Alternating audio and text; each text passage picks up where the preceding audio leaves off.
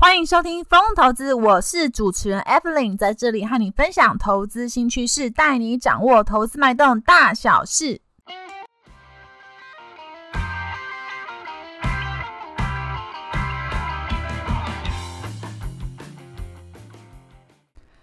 这一集呢，要聊聊的是马基维利的君王论，对企业管理有什么样的启示呢？最近 Evelyn 看了一本书，叫做《君王论》哦。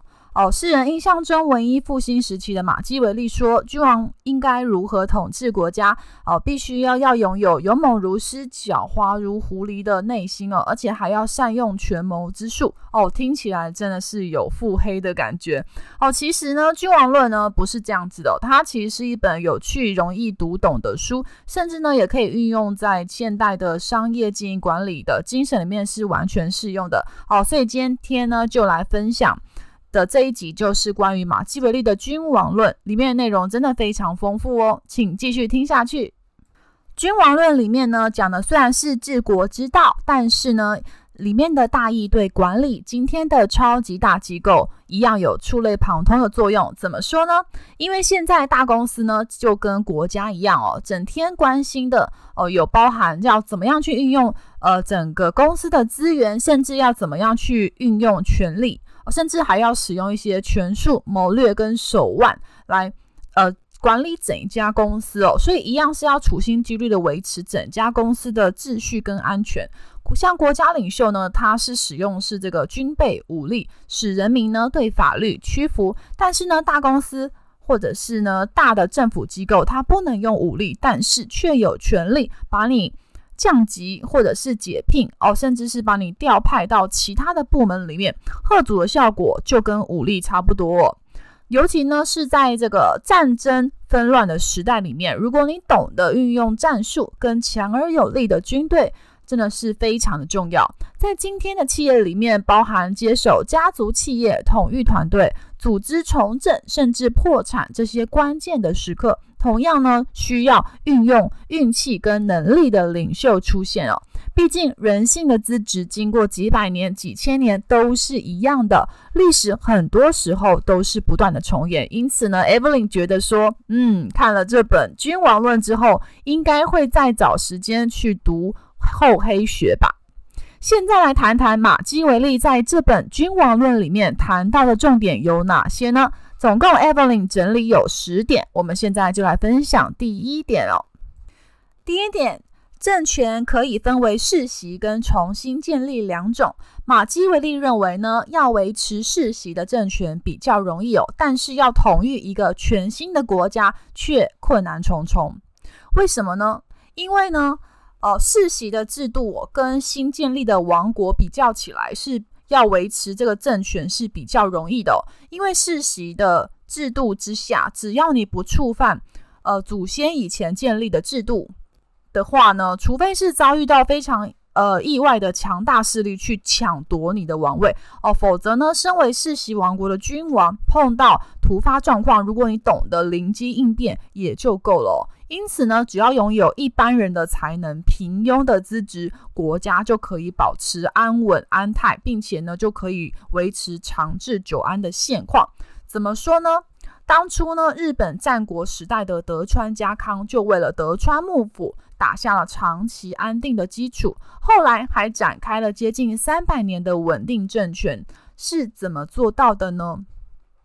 德川家康哦，当时呢，他其实把所有的国民分成士、农、工、商四个阶层，并且每个阶层都有必须严守的身份跟法纪。靠着这么彻底的政策，让国内的秩序井井有条。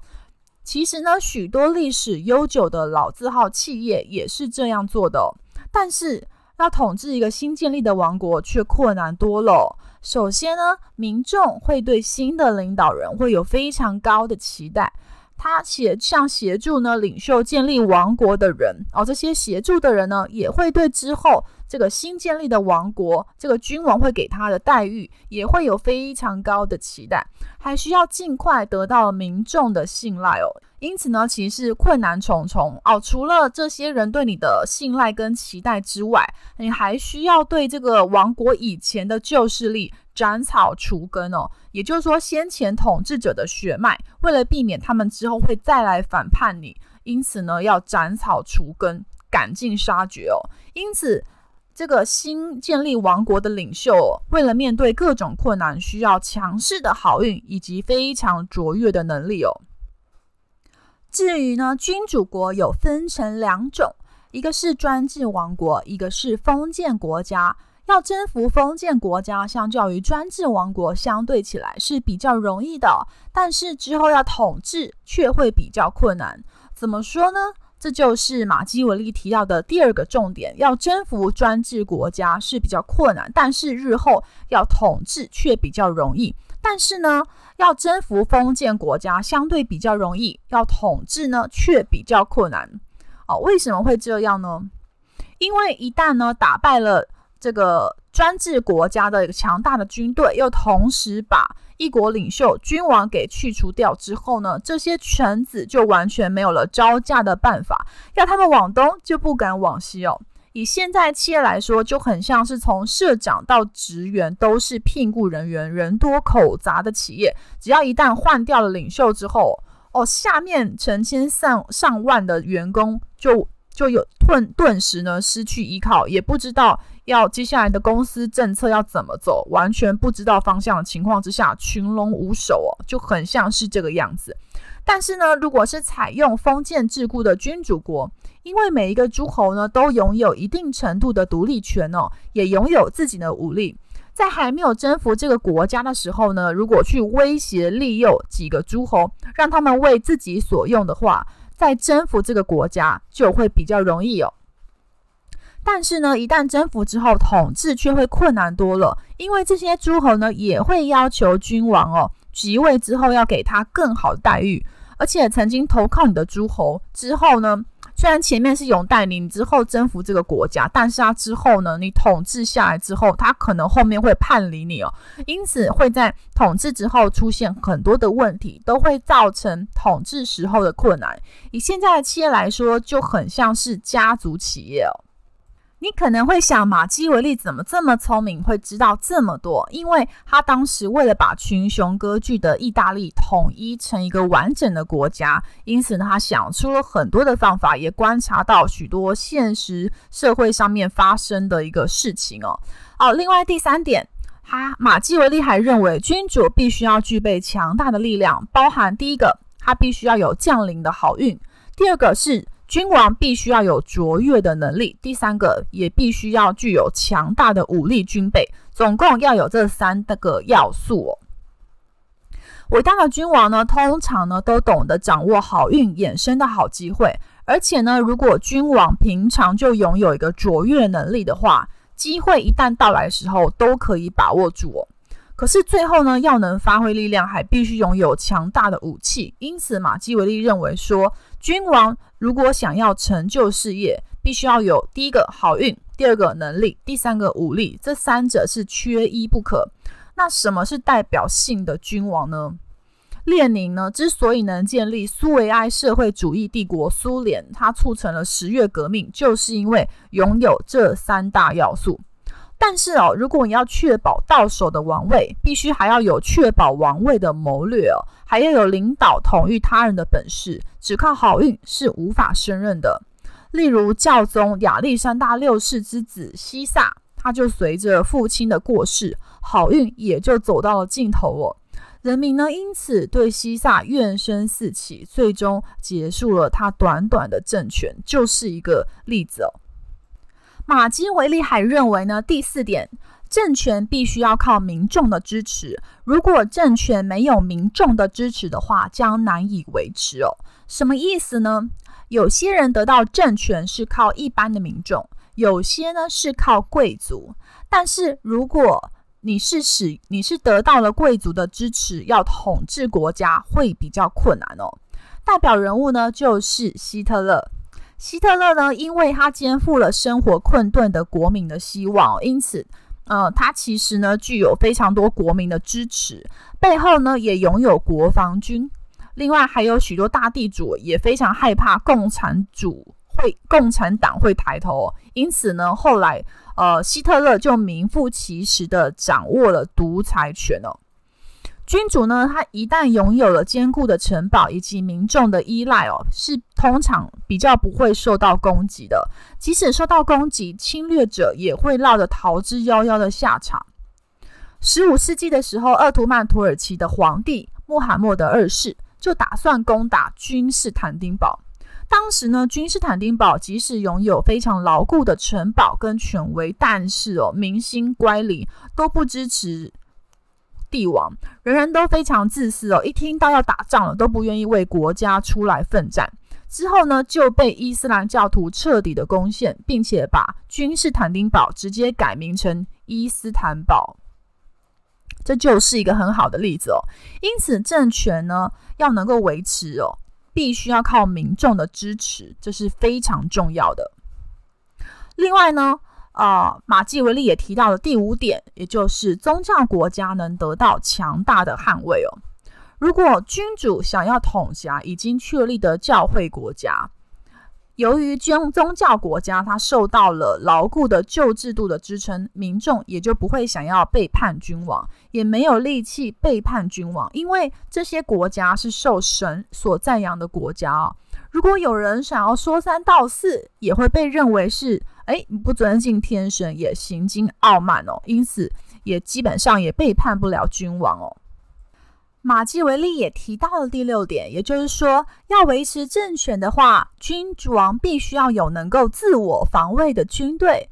君王呢，用以防卫自己政权的军备总共有四种。第一个最好的呢，就是自己就有军队哦，这当然是最好的。接下来，其次呢，就是结合自有军队、佣兵部队以及外来援军的混合军队。第三个，再其次的话，才是佣兵部队哦。马基维利认为，佣兵不具有忠诚度、不守纪律哦，因此把政权建构在佣兵之上的君王是没有办法巩固政权的，甚至呢，连身家性命也不安全哦。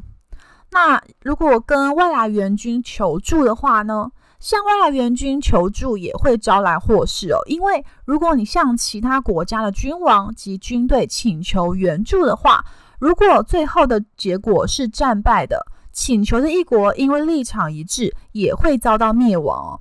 但是如果获胜呢？如果获胜的话，就会变成外国援军的俘虏。所以呢，只要向外国援军哦求助，就一定没有好事哦。怎么说呢？当初哦，宋徽宗就希望依赖金的援帮助哦，收复燕云十六州。因为呢，宋以文治国而怠忽军备哦。另外呢，他也不靠本国的军队，又想要依赖金的强大援军哦。后来呢，南宋就跟辽国提出了共同夹击金的要求，金呢却越过长城，直接攻打宋朝哦。史上呢，就称这段赫赫有名的历史叫做靖康之变哦。因此呢，只要你只要依赖外国的援军哦，即使战胜了，你也成为俘虏，这就是非常好的铁证哦。因此呢，只要是贤明的君王哦，就一定要把基础建立在本国的军队当中。只要呢不是靠自己力量建立的权势，声名都是不可靠的哦。像瑞士之所以能够长久维持独立的状态，就是因为它有强大的军事力量，才能维持这样子安泰的情形哦。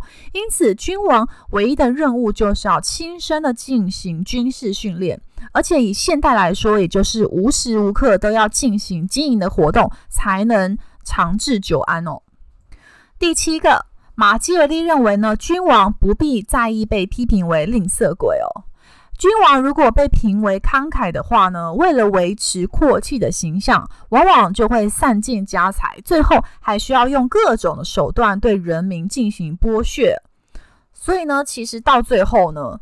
呃，也也会呢引起人民的判断跟人心乖离哦。而如果君王节俭的话呢，就会使国家更为富饶，政府也不需要对人民苛征重税，自然而然呢就会产生好的风评哦。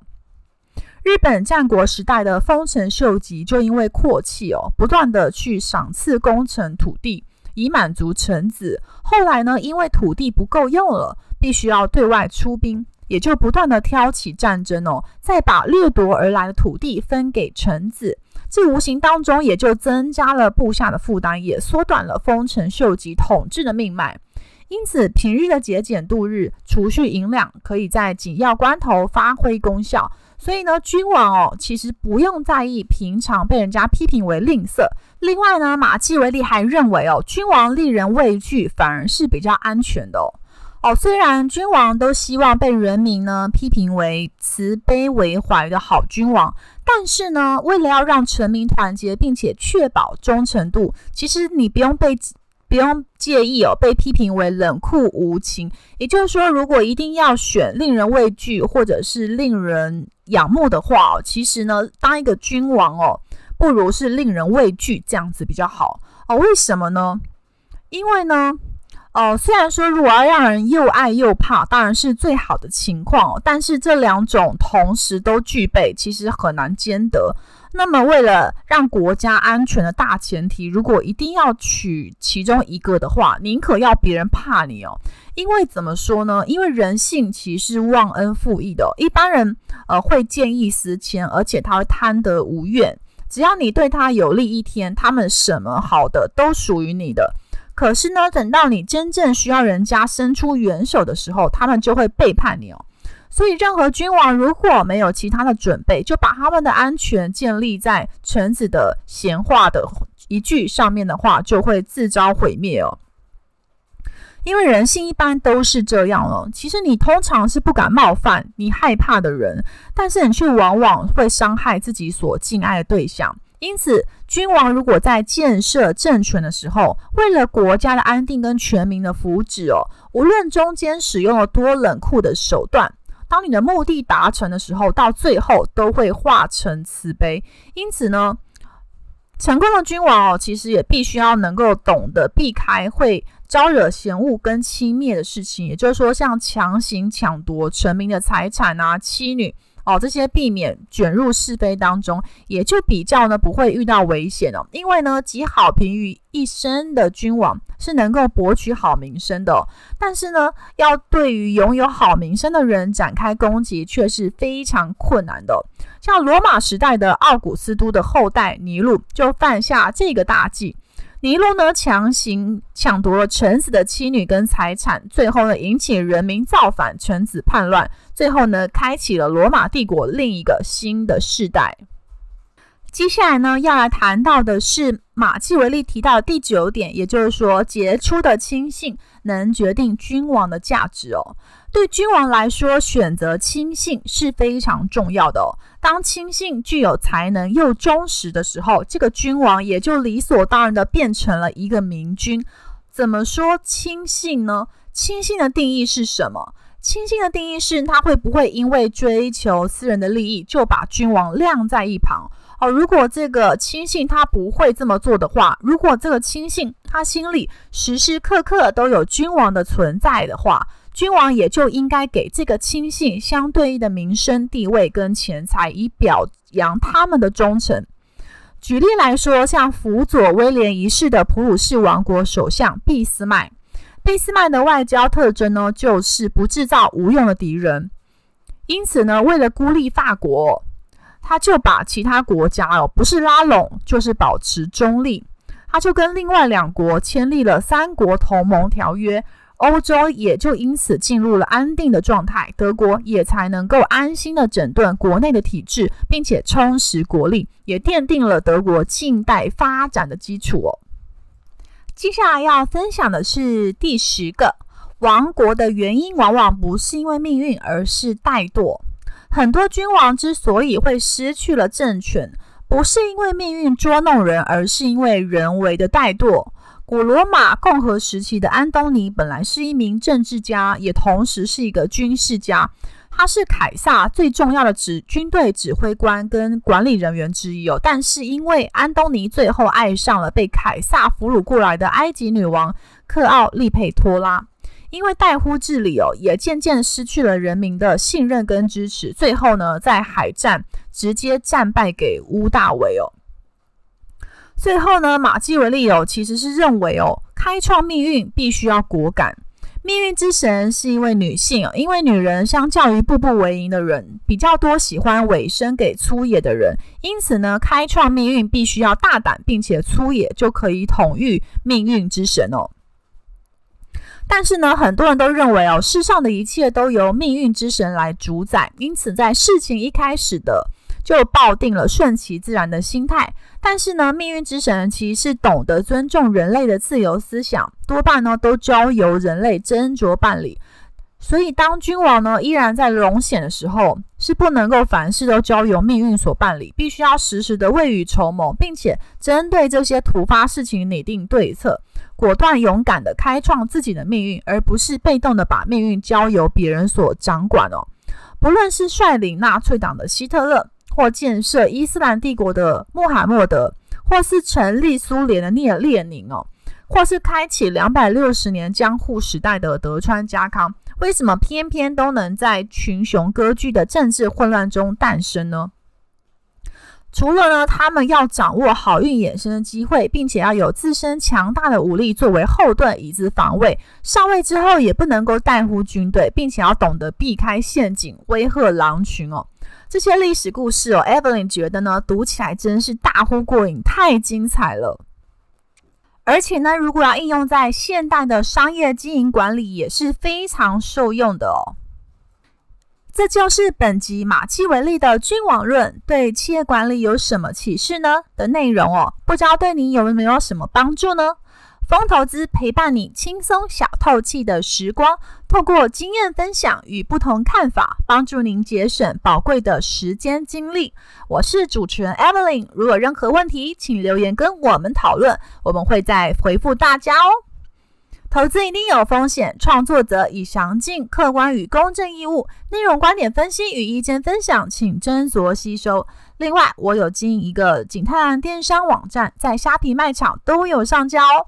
名字叫做莹丰线上购物，欢迎前往逛逛。卖场链接在下方。疯投资将在每周不定时上架，下一集我们将分享更多财经观点，敬请记得按下订阅，并且收听。